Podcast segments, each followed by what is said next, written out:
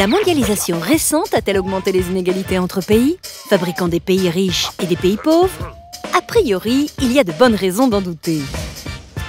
Alors que les écarts de revenus entre pays riches et pays pauvres augmentaient sans interruption depuis le début de la révolution industrielle jusqu'aux années 70, ils diminuent depuis. Ce rattrapage s'est même accéléré depuis 1988, date à partir de laquelle la mondialisation s'est étendue avec la chute du mur de Berlin. Depuis cette période, des pays très pauvres et très peuplés, comme la Chine, l'Inde et autres pays d'Asie du Sud-Est, ont vu leurs revenus croître très rapidement. Le nombre de pauvres et la proportion de pauvres dans le monde ont, eux, chuté. Le problème, c'est qu'en même temps, les inégalités se sont accrues à l'intérieur des pays. La part du revenu national capté par les plus riches a augmenté, que ce soit dans les pays émergents ou dans les pays riches.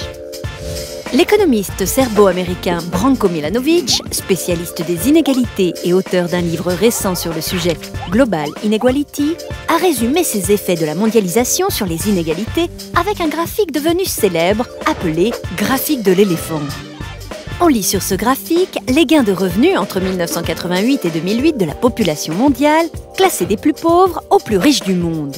On y voit par exemple que le revenu des 10% les plus pauvres au niveau mondial a augmenté en moyenne de 40% pour cette période. Il en ressort trois grandes catégories, gagnants et perdants. Le point A correspond à un premier groupe de gagnants de la mondialisation. Il s'agit des nouvelles classes moyennes des pays émergents. Ces catégories en Inde, en Chine, qui ont quitté la très grande pauvreté.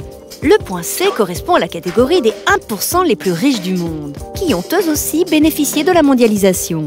Mais le point B décrit les perdants de la mondialisation, dont le revenu n'a pas augmenté pendant la période. Il s'agit des classes moyennes et populaires des pays riches. L'explication serait la suivante. La mondialisation a brutalement mis sur le marché du travail mondial près d'un milliard de travailleurs des pays émergents, sont entrés en concurrence avec les salariés exposés à la mondialisation des pays riches, ouvriers et employés du textile et du secteur manufacturier. Les premiers ont bénéficié de la mondialisation qui les a sortis de la pauvreté. Pour les autres, cela s'est traduit par des délocalisations et une forte pression sur les salaires. Les riches de tous les pays, détenteurs de capitaux, entrepreneurs ou dirigeants de grandes entreprises, ont eux massivement bénéficié de cette réallocation mondiale de la production. Mais la mondialisation peut-elle être tenue pour seule responsable de ces évolutions? Ce n'est pas sûr. Premièrement, il est difficile de distinguer la part de ces tendances dues à la mondialisation et la part due à d'autres phénomènes comme le progrès technique et la mécanisation dans l'industrie. Les robots aussi sont les concurrents des ouvriers. Deuxièmement, cela ne s'est pas passé de la même manière dans tous les pays. La redistribution et la fiscalité jouent un rôle pour réduire l'effet inégalitaire de la mondialisation.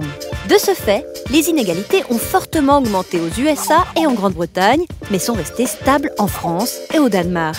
Le Brésil, grâce à des réformes sociales, a pu réduire ces inégalités avec une forte croissance durant les années 2000. Comme quoi, les effets inégalitaires de la mondialisation ne sont pas une fatalité.